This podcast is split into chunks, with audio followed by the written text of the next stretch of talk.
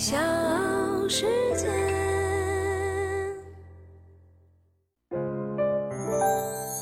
大咖故事，故事舅舅，越说越有。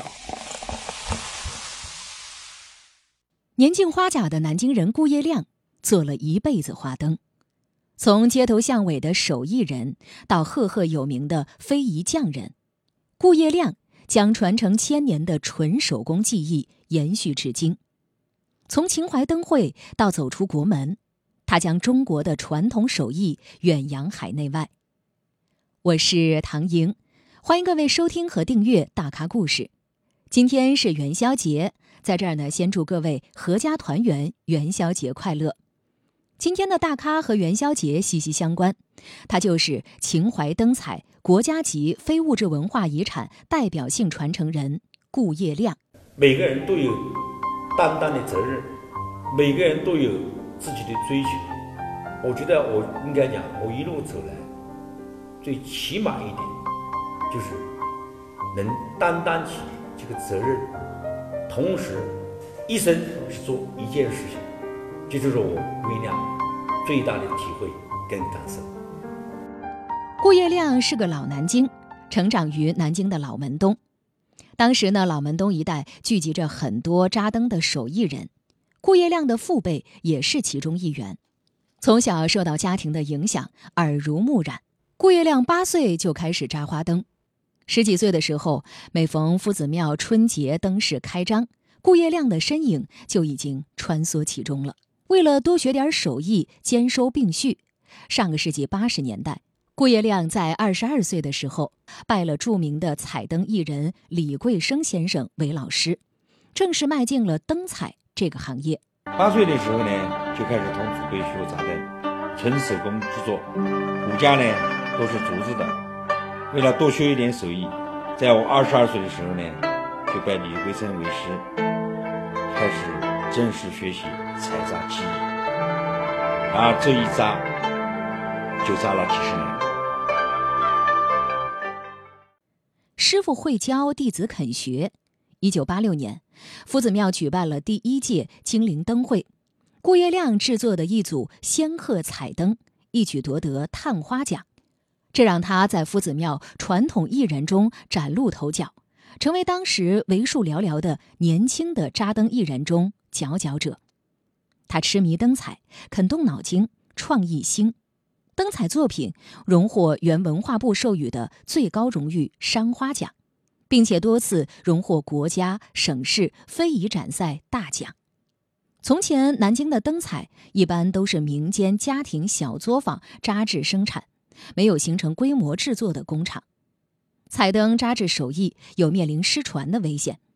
同时呢，彩灯的销售只集中在春节到元宵节的十几天时间里，市场狭小，因此灯彩艺人的生存成为一个现实的问题。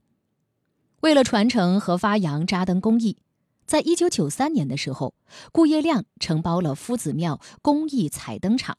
开始钻研改进传统扎灯工艺，经过不断的摸索实践，秦淮灯彩的艺术表现手法日渐丰富，形成了声、光、电、动为一体的现代艺术形式。制作工艺融手绘、剪纸、镂空、光雕、立体造型、卡通等多种技艺于一体。材质拓展到了纸、绸、绢、纱、塑料瓶、瓷器、亚克力等等。他把灯彩的骨架部分用铅丝代替了篾片，用绸缎代替纸，用灯泡代替蜡烛，表现的手法和形式日渐丰富多种多样。培育顾业亮成长的土壤是秦淮灯会三十多年的发展。灯会规模的扩大，为技术创新提供了舞台。二零零一年到二零零八年，顾业亮参与了南京夫子庙灯会整体策划、设计、制作、安装、维护的全过程。他的灯彩作品荣获了文化部授予的最高荣誉山花奖，并且多次荣获了国家、省市非遗展赛的大奖。他痴迷于这种手工艺术。在他的工作室里，墙上挂着的是大小不一的荷花灯，墙角堆的是造型各异的灯组，桌上各种罐子、盒子里则放着花瓣、流苏、棉线等各种花灯制作的小配件。秦淮灯彩甲天下，从东吴、明朝到如今，星火不断的秦淮灯彩也在与时俱进。一盏荷花灯看似简单，但是制作过程却是非常的复杂。最有代表性的荷花灯，六十二道工序，纯手工制作而成。你看它的花朵、花瓣，包括藕、莲蓬，嗯，都有意义。它整个这个形状象征着和谐、幸福、美满。啊，这个藕，嗯，叫做路路通；莲粉，嗯，叫做早生贵子。主要的工序啊，就是批扎糊裱托，嗯，书简画刻染。所有的工艺都集中在里面，嗯，所以说我们秦淮灯彩，嗯，它作为国家首批非物质文化遗产，嗯，作为保护名录，除了染色过后，一个熟练的工人，嗯，半天才能做一盏荷花。直径不过五公分，二十六片花瓣环绕，放在掌上精致玲珑、粉嫩绚丽。但鲜为人知的是，它要经过劈灭、染纸、裁剪、扎花瓣。裱糊、做骨架、安装等六十二道工序，才能够完成从纸到灯的蝶变。大师顾业亮在介绍他的花灯时如数家珍。他说，在用竹篾扎好花灯的筋骨之后，就要开始制作花瓣。首先将白色的拷贝纸剪成豆腐块一样大小，五百张或者是一千张一起，浸泡在颜料水的染缸当中。深浅渐变的效果是由染色时间来决定的，这一过程一般密不外宣。泡好之后的花瓣纸还要晾干，而这个也有讲究，只能阴干，不能晒干。纸张干透之后，还需要压模，形成花瓣。叶子上一道道经络。首先呢，需要把大约十张染好的花瓣绕在木棍上，以铜丝圈圈缠绕。铜丝绕圈呢也很有讲究。首先需要的条件就是均匀，这决定着花瓣纹路的整齐与美观。利用铜丝把花瓣纸定型之后，还需要利用模具来压模。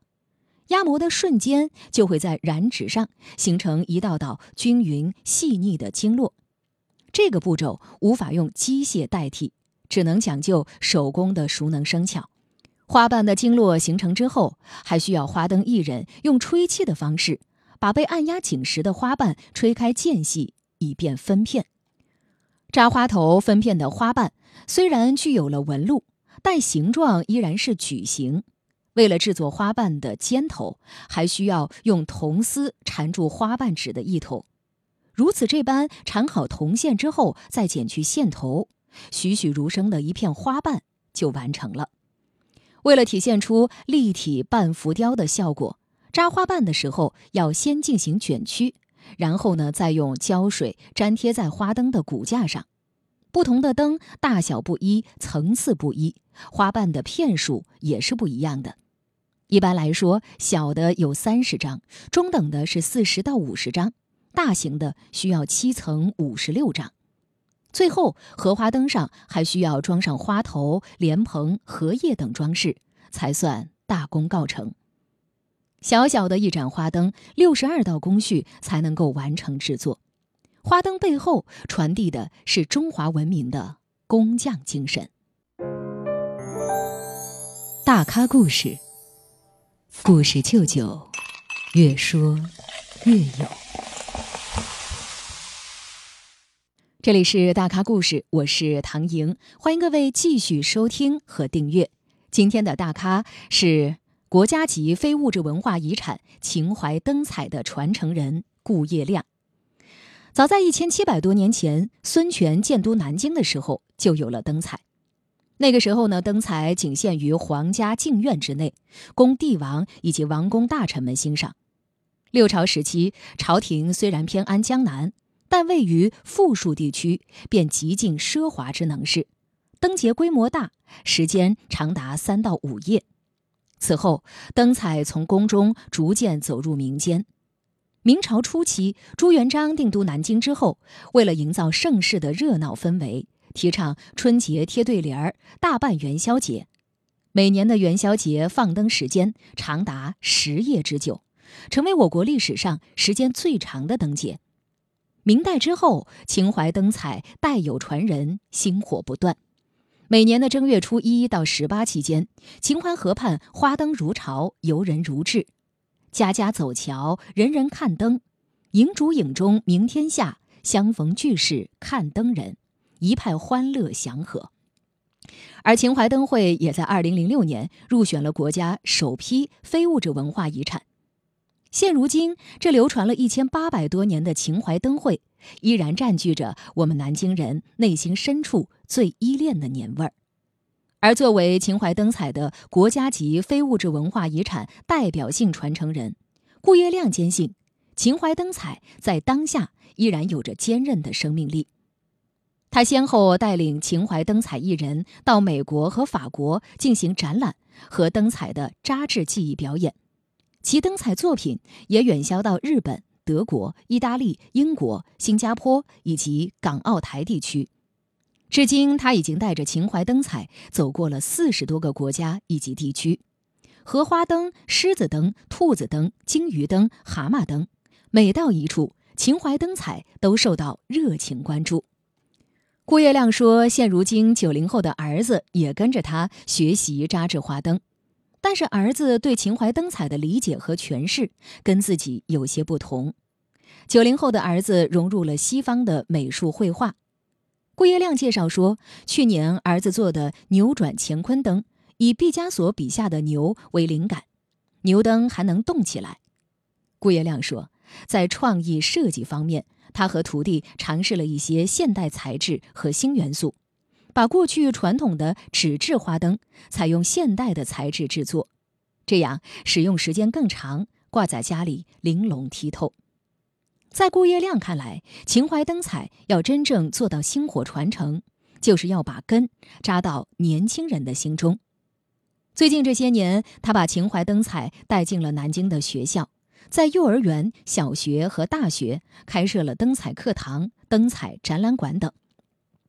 顾业亮带着秦淮河边的花灯漂洋过海，走过了四十多个国家和地区，还收获了很多洋粉丝。在十年前，顾业亮带着秦淮灯彩参加德国、法国、比利时、卢森堡四国民间文化艺术交流活动。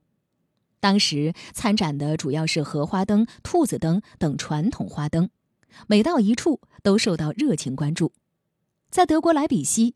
他把亲手制作的一盏花灯送给了莱比锡市长，市长端详着花灯，啧啧称奇，真是太神奇了！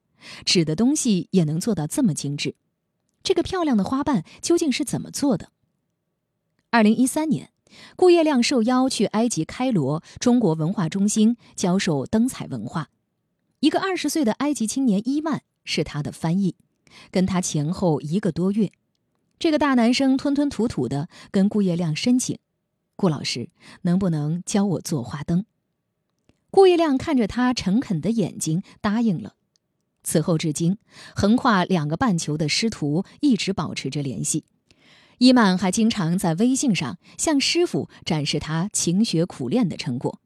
如今，顾业亮扎制的花灯每到一处都会被抢购一空。秦淮灯彩。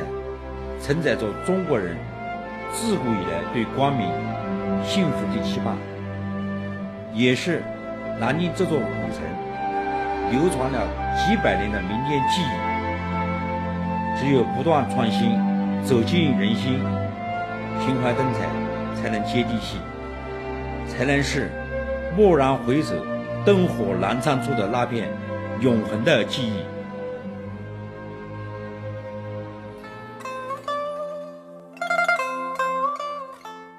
其实，从古至今，从国内到国际，花灯一直承载着人们对美好生活的向往。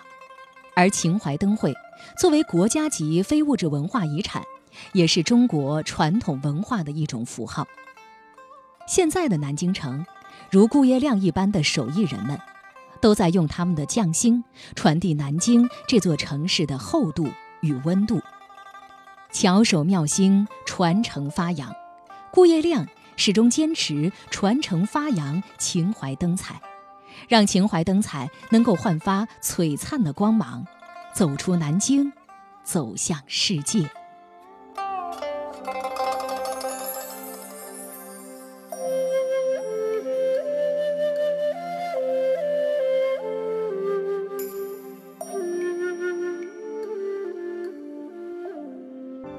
老祖宗留下的东西，这种传统工艺绝对不能丢，它有它的传承的这种渊源，它有它的历史的故事跟厚重性。你像我们的荷花灯，它精美在什么地方？但是你有六十二道工序来传承这个东西。我觉得应该讲，我们传承的必须是技艺，这个技艺就是一种和态的传承，就是我们传承必须要做的。我觉得我们几代传承人。不单纯的是在坐等传承老祖宗留下来那种文化，更重要的，我们要让世界了解我们的文化，让世界爱上我们这个文化。我觉得这就是我们最终的目的。小世界。